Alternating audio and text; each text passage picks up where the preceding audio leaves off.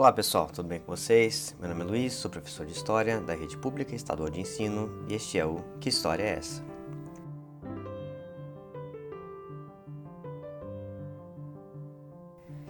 Antes de começar os avisos tradicionais, quero convidar a todos que curtam a nossa página no Facebook, que nos sigam no Spotify e também no YouTube. Caso desejem que nossas aulas estejam não só em áudio, mas também em vídeo, não esqueça de deixar seu comentário, é muito importante para que a gente saiba como prosseguir e qual será do mais interesse de vocês. Nessa semana, é, na prévia do exame da ETEC, o plano é fazer um vídeo, um conteúdo por dia, para que estejamos bem preparados para a prova. É, então, sem mais delongas, vamos ao conteúdo de hoje. Na aula de hoje nós trabalharemos sobre Idade Média, sobre feudalismo, sobre Alta e Baixa Idade Média e um pouquinho também sobre Renascimento comercial e é, urbano. Antes de começar é preciso conceituar, dizer o que, que é Idade Média, qual que é o período, qual que seria a origem do nome, né, por que, que nós estudamos isso, e um pouco sobre o que nós chamamos de uh, balizas temporais, as divisões, as grandes barreiras ali para a gente localizar então no tempo e no espaço onde fica a Idade Média. Quando falamos de Idade Média, estamos falando da idade no meio da Idade Antiga e da Idade Moderna. Esse conceito foi elaborado pelos europeus por volta do século 17 e 18, pelos pensadores iluministas, quando eles começaram a olhar para a sua história e querer dividi-la cronologicamente. Então, um conceito um pouco datado, mas que a gente usa para facilitar os nossos estudos. Ele tem a ver, então, com uma idade, uma época, aí, um período que fica localizado no meio. É, e mais do que. Você pode é, olhar para isso de forma negativa, como algo que fica no meio, é, um buraco, por assim dizer, alguma brecha, algo que não é tão importante quanto aquilo que vem antes ou depois, ou mesmo quando aquilo que é central, que conecta aquilo que vem antes e que vem depois, que é então é, imprescindível para poder entender a história da Europa. Perceba, quando a gente fala de Idade Média, é a idade no meio de Idade Antiga e Idade Moderna e também a idade do meio da Europa é um período essencial para poder entender a história da Europa. E nesse modelo de história eurocêntrico que nós temos, de entender a história da Europa e depois a história do resto, principalmente para a prova da ETEC, eh, ainda vale esse modelo, ainda que durante esse período que a gente vai estudar você tenha muita coisa acontecendo na China, eh, no Islã, na África subsaariana, a gente vai se concentrar sobretudo na Europa. Então as balizas temporais que eu vou colocar, as datas, elas servem basicamente para estudar este local, então, a história da Europa. A Idade Média começaria então em 476, no século V depois de Cristo, após a queda do Império Romano, e terminaria em 1453, após a queda de Constantinopla, a queda do outro Império Romano, o Império Romano do Oriente. Uh, seria a idade, então, após a queda dos grandes impérios do Oriente, quando nós temos a sociedade da Mesopotâmia, que nós estudamos aqui, a sociedade grega, o Império de Alexandre o Império Romano. Então cairiam esses grandes impérios e entrariam então numa era de uma cultura basicamente rural. As cidades então elas são deixadas de lado em detrimento do campo, sobretudo ali na Europa, como eu lhes disse, né? A, a Igreja Católica ela emerge como uma grande instituição, a grande referência cultural dos europeus Uh, e seria então a Idade Média. Depois, na Idade Moderna, você teria a ascensão dos reis, a volta do crescimento das cidades e daquilo que é tido como símbolo de civilização.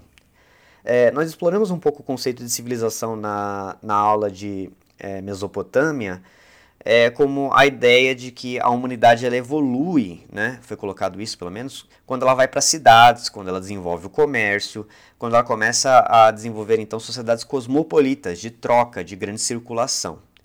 Então, quando as sociedades ficam mais fechadas, como é o caso da Idade Média, seria o símbolo de retrocesso. É por isso que muitas vezes a Idade Média é vista como a Idade das Trevas. Mas também é a Idade da Conexão, é quando a Europa se torna Europa. Antes, na Idade Antiga, com os romanos, a Europa não era Europa, era apenas a extensão do Império Romano. Quando os romanos estavam no norte da África, ou quando estavam na é, Ásia Menor, na Turquia, é, não fazia diferença. Para eles, a grande sede do governo era, sobretudo, o Mediterrâneo, Roma. Né? Eles eram. A, o mar deles era o Mediterrâneo, a civilização deles era uma civilização mediterrânea. E pouco importava se era Europa, se era Ásia ou se era África. A ideia de que a Europa ela é diferente da Ásia, diferente da África, que ela constitui uma civilização única, que os povos europeus eles são diferentes dos demais, essa unidade civilizacional, unidade cultural, que vai fundamentar organizações modernas, como por exemplo a União Europeia nos dias de hoje, ela começa sobretudo então na Idade Média, entre esses anos aí do século V e do século XV. São mil anos de história, portanto. É, Idade das Trevas, então, seria um reducionismo, seria uma forma muito é, pequena de se ver as coisas. Mas tem lá o seu motivo, como a gente vai ver mais adiante. É, ela começa então com a queda do Império Romano, esse grande império da antiguidade, que vai ter o seu território aí, boa parte, dentro da Europa, no século V, e que vai ser fragmentado pela pressão de migrações bárbaras para dentro do Império Romano. Bárbaro era todo aquilo que não falava o latim, não falava o idioma do Império Romano e nem seguia os seus costumes, das leis escritas. A princípio, são povos é, bárbaros que migram pacificamente para dentro do território, uh, se aliando muitas vezes ao exército romano. Já a partir do século I e século II, nós temos uma fragilidade do exército que não consegue mais pagar o soldo é, dos seus militares. Então, muitos exércitos mercenários, exército de bárbaros, os chamados federados, começam a ingressar nas fileiras dos romanos. Então, muitos povos germânicos, ainda que não tenham os mesmos costumes, não tenham a mesma língua, não tenham a mesma cultura, eles são assimilados pelo Império Romano. Porém, com a pressão de outros povos não tão amistosos, como os hunos, uh, você vai ter uma pressão então para fragmentar o Império Romano. Então, de uma unidade centralizada, onde um imperador mandava em todo o território, você vê uma divisão interna, é, primeiro uma iniciativa dos próprios imperadores que começam a dividir administrativamente o império, até que a parte ocidental, a parte europeia do império, vai ser totalmente destruída e engolida por vários reinos germânicos. Então aqueles que são migrantes, aqueles que são visitantes, passam então a mandar e a comandar a organização da Europa. Esses reinos germânicos, eles são frágeis, eles duram poucos anos, né? O reino dos lombardos, dos visigodos, é, dos ostrogodos, eles têm uma organização frágil e duram é, entre séculos, né? Que pra gente, em termos de centenas de anos, é bastante coisa, mas quando a gente vai ver a história em termos de milênios, é pouco, né? Então, o Império Romano, que era uma organização centralizada e estável, vai ceder lugar a vários reinos é, germânicos fracos, frágeis, que vão entrar em guerras uns com os outros. Então, não há uma delimitação de fronteira como havia no Império Romano a partir do século I é, em que eles vão engolir partes dos territórios e muitos desses reinos vão sumir, ainda que outros vão dar origem a países modernos atuais, como é o caso do Reino dos Francos. Cito o Reino dos Francos não por acaso, porque muito do que a gente conhece de história medieval, de história do feudalismo, principalmente dessa alta Idade Média, que é essa primeira parte da Idade Média, a gente conhece por meio do Reino dos Francos. Então, quando eu falo de Reino dos Francos, estou falando sobretudo sobre, é, de boa parte da Europa, porque a gente faz essa generalização. Aconteceu assim no Reino dos Francos e aconteceu algo parecido no restante da Europa. Caso você tenha interesse de estudar história, numa graduação, numa outra esfera de conhecimento, você vai ver que há algumas diferenças entre outros territórios, né? Por exemplo, na Teutônia, no Rio Reno, lá mais para onde hoje é a Alemanha, é, é, bem diferente do que é onde hoje é a França, onde hoje é Portugal Espanha, por exemplo. Mas, para critérios de prova, tenha em mente que o que aconteceu no Reino dos Francos é mais ou menos uma generalização do que acontece no resto da Europa. Pois bem, o que acontece lá? Você tem a tentativa de construir um outro império, um império que junte é, muito da herança romana com parte do, da herança germânica, né? No caso da herança romana, nós temos a Igreja Católica, que no final do Império já é uh, a religião oficial deles, né? A, a, organização republicana, a organização administrativa de leis escritas, né, que tinham os romanos, eles eram muito, uh, muito práticos nessa questão, eles tinham uma legislação vasta, uns tratados de leis bem específicos sobre cada caso da vida, né, então essa parte é assimilada, com uma fusão com a tradição oral dos nobres guerreiros, uma organização guerreira. Né? Então o chefe do reino dos francos era um guerreiro, Uh, os seus comandantes mais próximos eram guerreiros também, que comandavam em áreas em que ele não tinha o controle próximo, né? Então misturava uma organização guerreira, tribal, uma tradição oral, onde as tradições, as leis eram passadas de maneira é, oral, assim, falado, né, de pais para filhos, com uma organização administrativa também em parte escrita, como é o caso dos romanos, e a religião católica. Então há uma fusão no reino dos francos da cultura romana com a cultura germânica. O grande símbolo dessa fusão é o rei Carlos Magno, que no século VIII vai ter um vasto império onde hoje é a França, Itália, Bélgica e também parte dos Países Baixos e Alemanha. Esse império não vai ter, não vai prosperar, o império de Carlos Magno, e o reino dos francos vai acabar encolhendo quando seus filhos, não entrando em acordo sobre a divisão e administração do império, vão dividi-lo territorialmente. Essa divisão vai se aprofundar em várias subdivisões que vai uh, desembocar no chamado feudalismo. Então, o que nós temos no reino dos francos, em boa parte da Europa, pelo menos em questão da sua prova aí, é que há tentativa de organização de um novo império que junte germânicos e a tradição romana, porém é, você vai ceder lugar a uma fragmentação cada vez maior. Nessa fragmentação, é, reis cedem poder a, a vassalos, né? eles são os maiores suzeranos, então cedem poder a vassalos, e esses territórios dados aos vassalos é, eles continuam sendo de administração do rei, mas o vassalo se compromete a protegê-lo militarmente e em troca ele pode cobrar impostos das pessoas que ali vivem. Então, na prática, o rei acaba cedendo poder. Este vassalo, por sua vez, vai poder subdividir esse território em outros vassalos. Então, o que nós temos é uma pirâmide, onde no topo você tem um rei que vai tendo cada vez mais poder conforme ele vai dividindo entre os seus vassalos, e vassalos que, por sua vez, vão ter menos poder ainda porque vão dividir entre outros vassalos. Então, o suzerano dá vassalos e esse vassalo é o suzerano de outro vassalo. Não sei se é possível entender. É, mas basicamente o que nós temos é uma fragmentação do poder em troca de proteção militar. Porque com o fim do Império Romano ninguém mais tem um exército forte o suficiente para aguentar o baque das guerras constantes. Então, é, há um processo de constante fragmentação política e também econômica.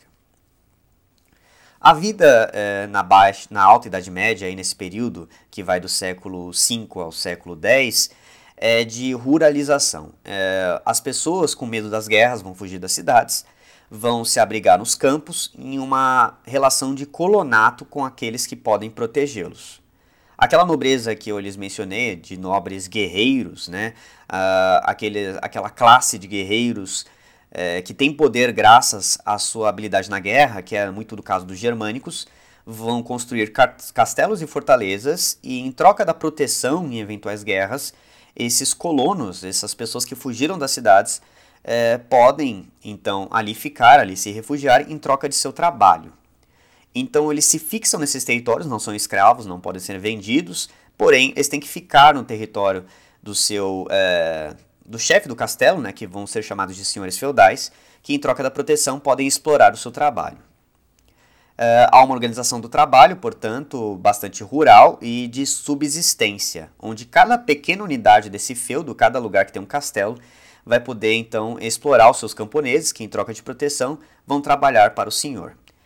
Existem alguns detalhes, alguns impostos aí que são cobrados, como a talha, a corvéia e as banalidades, que podem ser estudados para entender um pouco melhor. Né? No caso da talha e da corvéia, diz respeito à produção e divisão da produção deles, no quanto eles tinham que produzir e dividir ao seu senhor, e das banalidades são as taxas pagas para o uso de moinhos e instalações construídas no interior do feudo. Mas basicamente você tem essa, esse retrocesso, pelo menos no que diz respeito às técnicas utilizadas para a agricultura, para a produção. A metalurgia vai retroceder bastante, quase não há mais o cunho de moedas. Quem tem moedas vai guardar.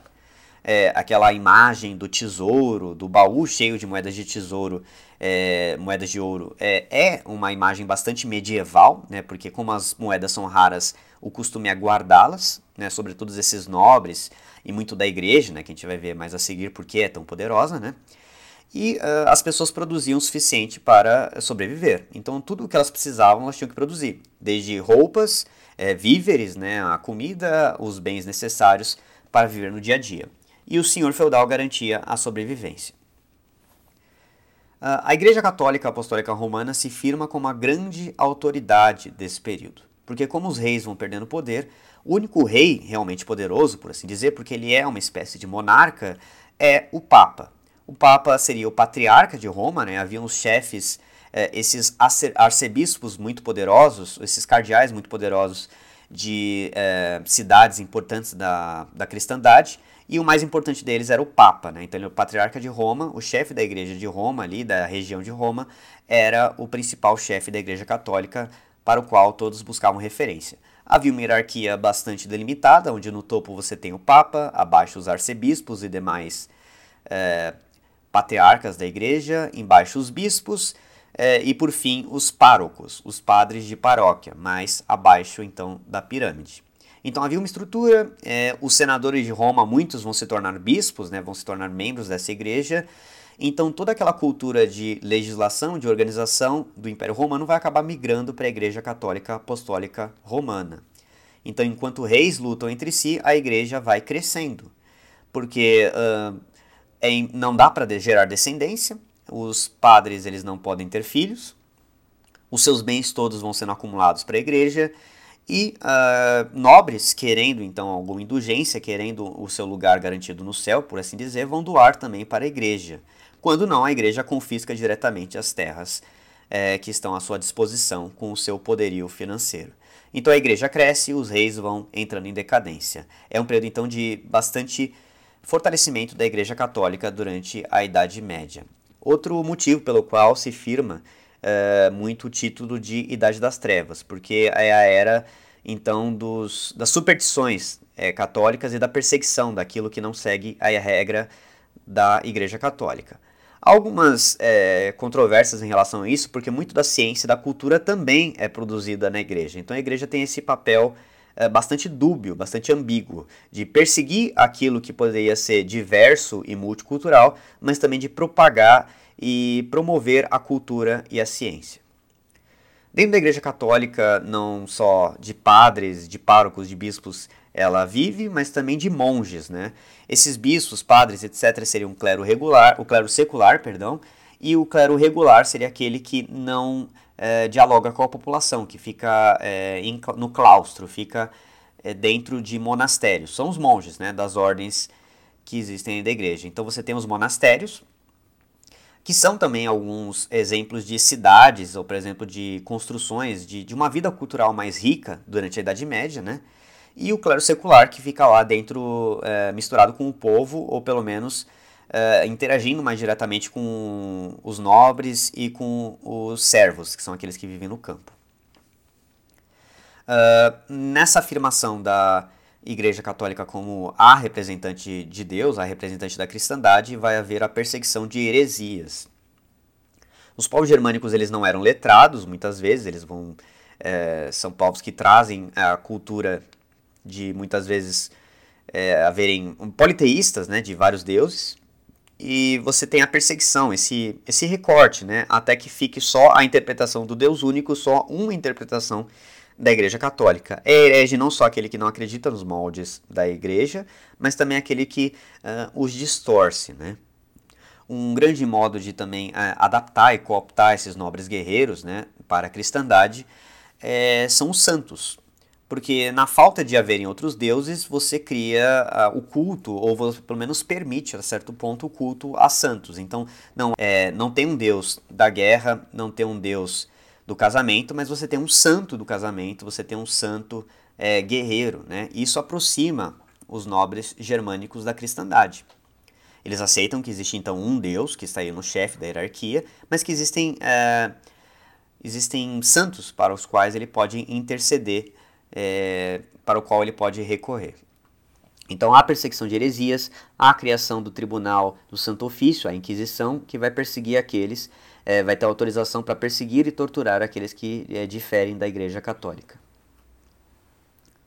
Um outro modo de crescer a cristandade vão ser as cruzadas, que eu não vou entrar aqui em detalhes técnicos, mas são oito ao todo a partir do século XI, que vão expandir as fronteiras da cristandade para o Oriente Médio na conquista de Jerusalém. É, é uma conquista não só cultural, mas que vai permitir a ampliação do comércio então, se nessa primeira metade da Idade Média você tem uma, uma vida muito ligada à subsistência com as cruzadas, você tem a permissão então dos europeus interagirem com aquilo que vem do Oriente por meio das rotas ali localizadas a partir de Jerusalém, a partir é, do que antes era a Mesopotâmia.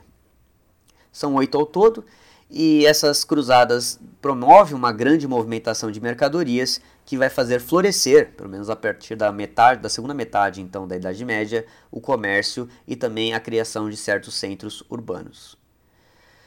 A cultura medieval é marcada pela, pela construção de catedrais, né? as igrejas elas vão sendo construídas de maneira monumental a partir do século VIII, é, sobretudo com o estilo gótico, primeiro o estilo românico e depois o estilo gótico.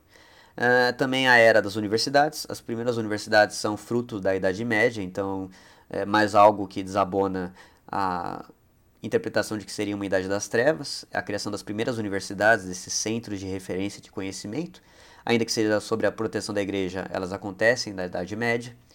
A música sacra, o canto gregoriano, você tem uma manifestação artística também da, do desenvolvimento das primeiras escalas musicais, do, ré, mi, fá, sol, lá, si, né? Isso é feito na Idade Média. A poesia épica também é produzida. A, é o, o Inferno de Dante ele é escrito nesse, nesse período, é, inovando, é, porque ele não escreve em latim, ele escreve em italiano, que seria o idioma do povo, o idioma falado ali entre os seus iguais.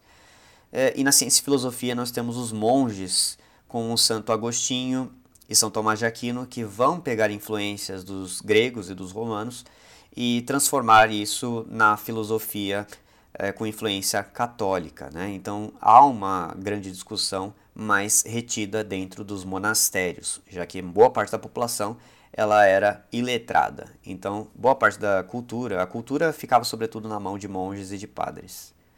Na cultura popular você tinha as danças, você tinha as sátiras, é, muito do humor, então é reservado às culturas populares e essa manifestação ela era sobretudo oral. A partir do século XI, outra coisa que vai provocar a mudança da vida das populações vai ser a, inovações na agricultura, como a charrua, né, uma técnica nova de agricultura que vai permitir a, a amarrar arados aos cavalos sem que os machuque, e também a construção de moinhos de água que vão dispensar a energia humana. Inovações da agricultura promovem um crescimento populacional, mais pessoas, já há a possibilidade de construir e de voltar para as cidades, também com o estabelecimento das relações entre os reinos, entre os senhores feudais e a igreja como uma grande construtora dessas relações. Cada vez mais a Europa se torna uma civilização, uma civilização sobretudo cristã. Então, ainda que não se concorde sobre as fronteiras, sobre qual é o rei mais poderoso, sobre até onde vai o poder de qual, o grande fiador dessas relações é a Igreja Católica Apostólica Romana. E, havendo um motivo agora, né, essa grande circulação de, de mercadorias, graças às cruzadas, o aumento da população, você tem a criação de rotas comerciais e a criação de cidades e de feiras perto delas. No norte você tem a Liga Hanseática, que vai ser uma espécie de país ali existindo na região da Alemanha, e ao sul você tem a construção de rotas comerciais com os principados italianos, como Gênova e Florença, comandando o comércio do Mediterrâneo, é, ligando esses produtos que chegavam ali da região da Turquia, né, da atual Turquia, é, passavam pelo Mediterrâneo e eram distribuídos no restante da Europa. Uh, corporações de ofício regravam as funções. As pessoas elas tinham que ingressar em uma corporação, ingressar em uma é, num, num artesanato para poder realizar o seu ofício, era muito corporativo no sentido de que uh, as corporações controlavam quem poderia abrir uma oficina e quem não poderia abrir, então era havia um monopólio, havia um controle da atividade comercial, mas ela começava a andar e no seio dessa organização floresceu uma nova classe social. Não haviam apenas agora é, meramente servos que viviam no campo, nobres que viviam nos castelos e o clero, o membro da igreja. Agora havia também uma quarta classe, a classe da burguesia, dos comerciantes. E aí já chegamos ao final da Idade Média. Chegando ao século XIV, você tem uma grande crise, porque essa, esse aumento populacional não é sustentável, as pessoas começam a se revoltar, há problemas de fome, Há conflitos entre esses reis cada vez mais fortalecidos, como a Guerra dos 100 Anos, uma guerra entre França e Inglaterra, e uma guerra que vai enfraquecer os senhores feudais e fortalecer os reis. Porque na guerra quem manda os soldados são os senhores feudais e o rei só comanda, né? E vai criando-se uma identidade é, não digo nacional, mas uma identidade em torno do, da proteção do rei. Então você tem o fortalecimento do rei da França, o fortalecimento do rei da Inglaterra e em Portugal e Espanha você tem o fortalecimento desses dois reis pela luta contra os muçulmanos, que vão ficar aí na Península Ibérica por aproximadamente 600 anos.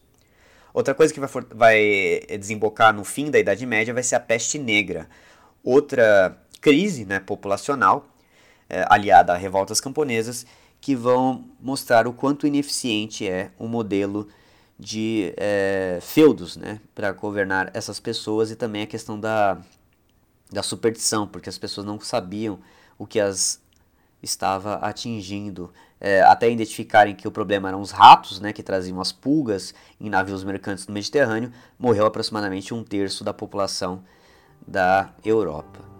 Então é isso, né? São mil anos de história, bastante coisa para aprender. Espero que tenha sido de ajuda. Qualquer dúvida, não deixe de nos comunicar, deixar comentários é, na nossa página do Facebook. É, e é isso. Tchau.